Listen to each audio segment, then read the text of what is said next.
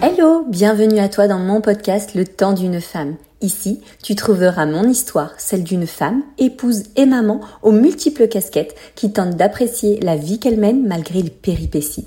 Nous parlons d'organisation, de positivité, développement personnel, cheminement spirituel, mais aussi de parentalité, de carrière, bref, de la vie d'une femme à 360 degrés. Bienvenue à toi et si ce n'est pas encore fait, n'hésite pas à t'abonner pour ne rien louper. Installe-toi confortablement, mets tes écouteurs, nous allons passer un petit moment ensemble. Hello, je suis super contente de vous retrouver aujourd'hui après cet épisode de reprise I am back de vendredi dernier. Mille merci pour cet engouement et l'accueil formidable que vous lui avez accordé. Merci également pour l'intérêt que vous portez à ce podcast. Vous avez été quelques impatientes à me demander la suite de notre arrivée sur Marseille. Donc la voici. Rappelez-vous, je me suis mariée à Mr. N, j'ai trois merveilleux enfants, et nous venons d'emménager à Marseille suite à la mutation de mon mari. J'ai trouvé un mode de garde pour les jumeaux, le truc complètement inespéré. Ils ont alors 8 mois et je suis embauchée au sein d'un poste de cadre en ressources humaines dans une société pas loin de Marseille. Après trois mois dans cette ville, voilà qu'on se fait cambrioler. Et c'était la fin du dernier épisode. Et figurez-vous qu'a priori, c'est une façon assez commune, selon le policier qui est venu constater les faits chez nous, d'accueillir les nouveaux arrivants à Marseille. Bon, ne prenez pas peur, euh, ça arrive de temps en temps. La faute qu'on avait fait aussi, c'est euh, de ne pas se douter dans une résidence qui est euh, assez euh, bobo, dans, quand même dans un beau quartier, où il n'y avait que des propriétaires, où il n'y avait que des personnes âgées. On s'est jamais, on n'a jamais été cambriolé, on s'est jamais dit qu'on se ferait cambrioler un jour, donc on n'avait pas installé de caméra, on n'avait pas non plus euh, fermé à triple tour. Euh, voilà, ça a été notre erreur, on, on l'a faite. Vous vous doutez bien que ça a été un énorme choc pour mon mari et moi de, vivre une épreuve comme celle-là. Donc, par la suite, on a essayé de faire le nécessaire et le maximum, en tous les cas, pour déménager, tout recommencer à zéro. Mais voilà, que l'annonce du confinement vient taper aux portes des Français. Hmm. Ce n'est qu'un an après ce cambriolage qu'on a pu déménager dans un nouveau logement en vérifiant évidemment cette fois-ci que tous les clignotants étaient ouverts avant de nous installer. Mais j'étais anormalement fatiguée, j'étais même épuisée de toutes ces épreuves. Je comprenais pas ce qui se passait et pourquoi mon corps était aussi HS. Mais, et ce qui n'est pas bien, ne faites pas comme moi, mais je suis du genre à ne pas m'écouter, à pas écouter mon corps ni les signes qui m'envoient, et j'ai tendance aussi à minimiser les symptômes et douleurs que je peux ressentir. Ce n'est que lors d'un rendez-vous, écoutez bien, un rendez-vous de contrôle avant l'opération pour mon endométriose, que la gynécologue m'annonce un truc improbable.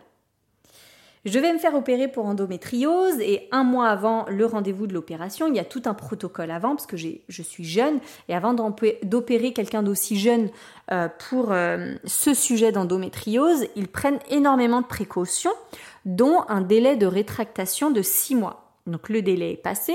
Et là j'en étais à euh, parce qu'en fait quand on se fait opérer d'endométriose, du coup on n'est plus censé avoir d'enfants par la suite. Et donc ce délai de rétractation en fait c'est pour euh, nous bah, qu'on prenne aussi la mesure de ce choix et que malgré à l'époque euh, mais j'avais quoi? J'avais 32 ans quand j'ai pris la décision euh, bah, de me faire opérer pour endométriose, il fallait que je fasse le choix entre continuer à souffrir de cette maladie ou bien me faire opérer et ne plus pouvoir avoir d'enfants.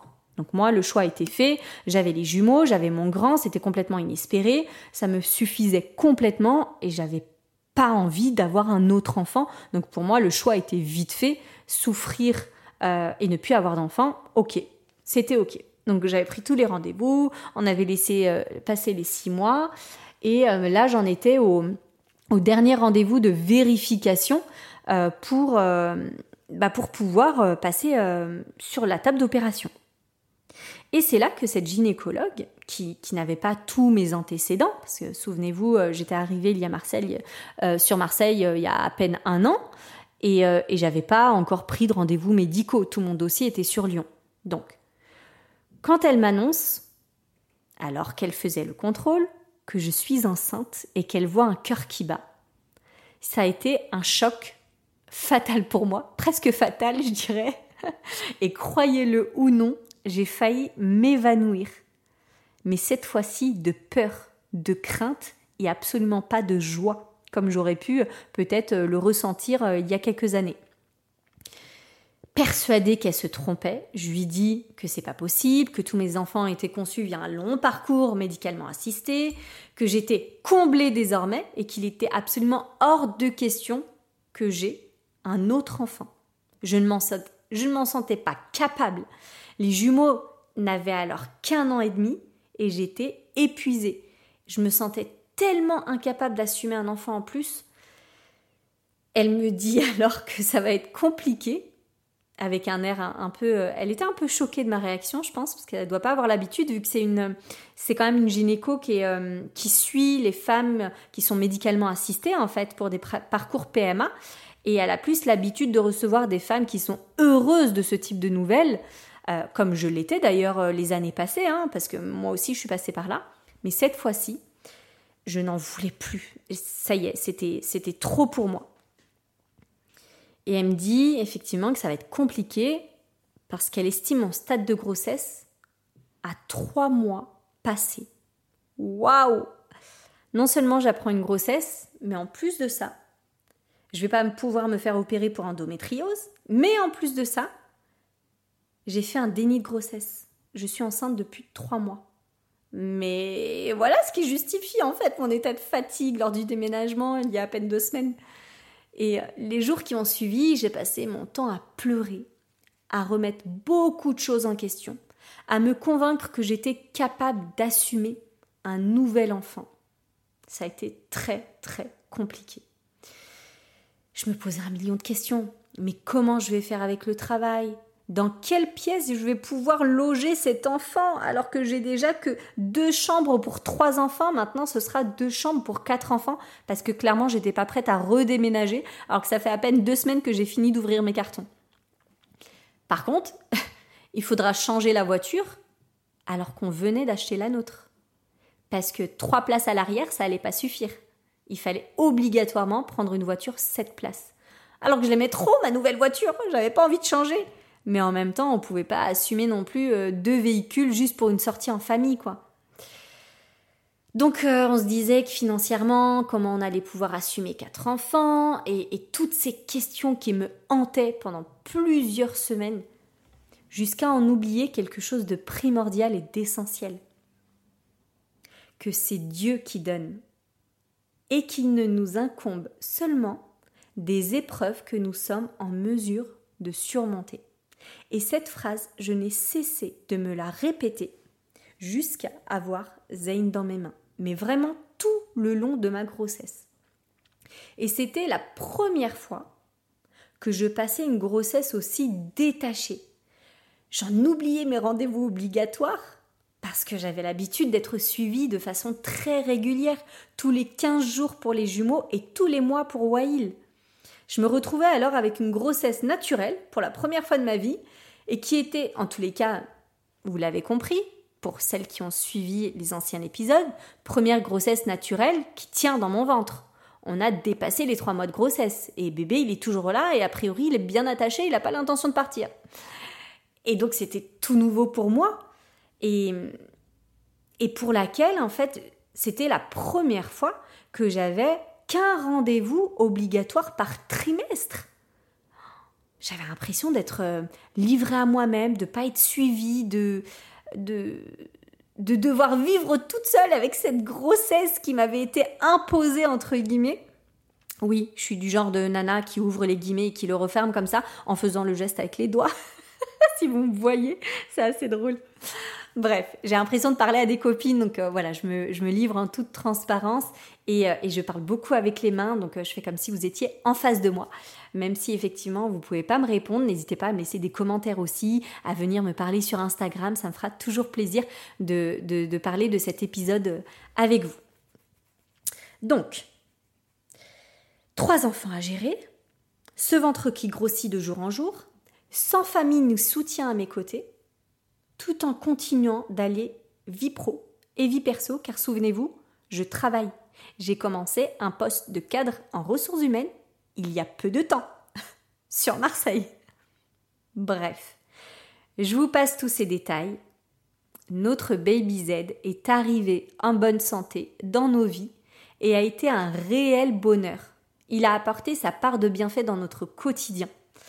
Et tout le long de ma grossesse, je me suis dit, attention, âme sensible, s'abstenir. Je me suis dit, si ce bébé tient, tant mieux. S'il ne tient pas, tant mieux également. En fait, j'étais vraiment mitigée sur mes, sur mes émotions. Euh, je, j'essayais de me convaincre en fait que je ne pouvais pas assumer ce, bébé tellement j'étais épuisée par les jumeaux et celles qui ont eu des, grossesses et des grossesses gémellaires et, des jumeaux ou des voilà des enfants euh, d'un coup à gérer, sans famille à côté, sans ressources, sans, sans aide extérieure, vous savez à quel point euh, cet épuisement est intense. On dit toujours qu'avoir une grossesse multiple et donc avoir euh, une grossesse gémellaire, c'est autant de fatigue que de bonheur. C'est exactement ça. J'étais autant comblée par mes enfants que je n'étais fatiguée. Et en plus de ça, moi, la, psychopathe du travail, euh, je ne pouvais pas, je ne pouvais pas arrêter de travailler parce que c'est ce qui m'animait et ce qui me et ce qui me permettait justement d'avoir l'énergie nécessaire derrière pour assumer la vie de famille, pour assumer le foyer, etc. Parce que je pense qu'il y a des, des femmes qui sont faites pour être uniquement maman, et il y a des femmes qui ont envie d'être maman, mais qui ne peuvent pas être uniquement maman. Moi, j'avais besoin d'allier tous mes rôles au quotidien et j'avais besoin de travailler pour le plaisir d'être utile, pour le plaisir d'être euh, productive, d'être efficace dans d'autres sujets euh, que euh, la vie de famille et simplement changer les couches et, parler en langage de, bébé. Voilà, j'avais besoin de ces interactions sociales, j'avais besoin de, de, ce lien extérieur, comme je vous l'expliquais dans les précédents épisodes, au moment de la grossesse des jumeaux. Mais la question qui se posait, est-ce que je m'en suis voulu de ne pas avoir désiré cet enfant comme j'ai désiré ses frères et sœurs, évidemment que je m'en suis voulu. Mais je l'ai aimé, j'en suis même tombée amoureuse au premier regard. Notre lien avec Zayn est spécial et il est aujourd'hui très attaché à maman et maman se fait violence pour ne pas le favoriser au reste de la fratrie. Surtout quand il fait, il fait des bêtises, après il me regarde avec ses yeux de caliméro et sa bouche en forme de cul de poule qu'il fait volontairement pour m'embrasser, Mamadou, et au passage, j'ai envie de le bouffer. Mais punaise, que ces gremlins, ils sont intelligents à, à leur âge, ils savent s'y prendre pour nous faire fondre. Et hum, j'aime évidemment chacun de mes enfants. On dit souvent que l'amour ne se divise pas, il se multiplie. Et c'est réellement en ayant cette fratrie que je me suis rendu compte de la véracité de ces propos. Pour celles qui ont suivi cette grossesse que je partageais via mon compte Instagram F, est-ce que vous vous souvenez que ces neuf mois m'ont permis également de créer le carnet que j'ai appelé mon journal de grossesse? Ce carnet dans lequel j'ai répertorié tout, absolument tout ce que doit savoir une femme, une future maman qui porte la vie en elle des rendez-vous obligatoires en passant par les responsabilités administratives, mais aussi les préparatifs matériels pour bébé, ainsi que tout ce qu'elle devait savoir pour gérer son corps et accueillir bébé dans les meilleures conditions. Je l'ai rédigé en collaboration avec plusieurs proches qui font partie du corps médical avec la petite touche organisationnelle by Chic Je voulais que chaque femme, peu importe son parcours, puisse garder un souvenir de ses neuf mois de grossesse, qu'elle puisse y noter chaque jour ses souvenirs, ses réussites ou ses difficultés à partager ensuite avec le bébé concerné. Mais aussi, je tenais à ce que ce support serve de repère aux futures mamans qui ne sont pas accompagnées, qui ne sont pas entourées, afin de savoir exactement ce qu'il faut faire et quand le faire pour accueillir sa merveille comme il se doit. Je me suis lancée en le faisant imprimer à mes frais en 300 exemplaires et figurez-vous que l'intégralité du stock s'est vendue en l'espace de 10 semaines. Mais je dois avouer que la logistique à gérer à l'époque avec un bébé et des jumeaux de 2 ans et un grand bonhomme de 7 ans, ce succès m'a clairement dépassé. Parce que hum, au-delà de devoir poster des colis, qui étaient euh, davantage énergivores, il hein, faut se le dire, euh, ce ce qui me fatiguait, je dirais, davantage, c'était la gestion du SAV et les problèmes de livraison à cause des transporteurs et de la poste ça m'a épuisé. Il fallait euh, dédommager les personnes, il fallait les rassurer euh, pour qu'elles me fassent davantage confiance et leur prouver que c'était pas de ma faute, qu'il y avait un numéro de suivi, que moi j'avais fait le nécessaire de mon côté et que de toute façon il fallait qu'on trouve une solution. J'allais leur trouver une solution et la solution c'était de refaire imprimer des, supports et de, leur envoyer de nouveaux. De, en espérant que cette fois-ci, euh, bah, la poste n'allait pas les perdre. C'était assez usant, vraiment. Et c'est là que j'ai pris la décision de ne les vendre qu'en version numérique pour éviter toute cette logistique. Les fonds étaient reversés directement en faveur de mon association Influence Week, une association que j'avais créée dans le but d'organiser des événements à l'année pour permettre aux femmes de couper de leur quotidien. Métro, boulot, dodo, enfants et compagnie, et rencontrer de nouvelles femmes ainsi que des personnalités publiques qui faisaient partie de mon réseau et que j'invitais à passer le week-end à nos côtés je ne sais pas si parmi vous, il y en a qui se souviennent de cette association Influence Week. C'était pour moi une façon de me sentir utile et d'occuper mes journées en congé maternité pendant que bébé dormait de longues heures et que les jumeaux étaient à la crèche. Et c'est en voulant reprendre mon poste de cadre RH à la fin du congé maternité que le fameux choix de l'entrepreneuriat s'est présenté à moi. J'avais enfin trouvé une crèche pour Zane, il avait deux mois et demi, et je pouvais donc reprendre le travail. Mais c'était sans compter sur le Covid qui avait fortement impacté l'entreprise dans laquelle je travaillais. J'ai subi un licenciement économique et deux choix se présentaient à moi. Soit je reprenais un poste de salarié en postulant autour de moi, ou alors je tentais l'aventure entrepreneuriale en lançant mon entreprise et en me jetant dans le vide avec quatre enfants sous ma responsabilité. Je vous laisse deviner la réponse. On en a beaucoup discuté avec mon mari et pour lui c'était une évidence. Il fallait que je lance mon entreprise. Et c'est en discutant avec certaines de mes abonnés Instagram qui m'ont fait part de leur besoin d'être accompagnés par mes soins au niveau organisationnel et structure d'entreprise, mais aussi au niveau euh, organisation euh, du quotidien, d'intérieur, etc. J'ai pris la décision de me former davantage et de lancer Chic Mom Organisation, ma SAS qui vit encore aujourd'hui à l'heure où je vous parle. Je connaissais alors rien de l'entrepreneuriat. Je n'avais aucun entrepreneur autour de moi qui pouvait me conseiller, me guider, m'orienter. J'avais aucun réseau professionnel et encore moins sur Marseille, si ce n'est les salariés que j'embauchais au sein des structures dans lesquelles j'étais responsable RH. Je devais tout construire de zéro. C'était un réel défi, mais je me suis lancée sans trop réfléchir en me disant que de toute façon, j'allais faire ce que j'aime et que je me donnerais les moyens d'être rentable pour subvenir aux besoins de ma famille. C'était sans compter sur les différentes épreuves que j'allais être amenée à vivre et dont j'étais loin d'imaginer l'existence à l'époque. Mais pour vous, pour vous en dire davantage à ce sujet, je pense qu'il faille un épisode dédié. Alors, je vous donne rendez-vous la semaine prochaine pour la suite de cette aventure et le lancement de ce parcours entrepreneurial. Merci à toi, chère auditrice, d'avoir écouté ce podcast. J'espère qu'il t'aura plu et qu'il t'a permis de relativiser ou de t'identifier à mon parcours. Si tu as aimé, sens-toi libre de le partager à tes amis et me laisser 5 étoiles pour aider encore plus de femmes au quotidien. Je t'embrasse et te dis à vendredi prochain si Dieu le veut.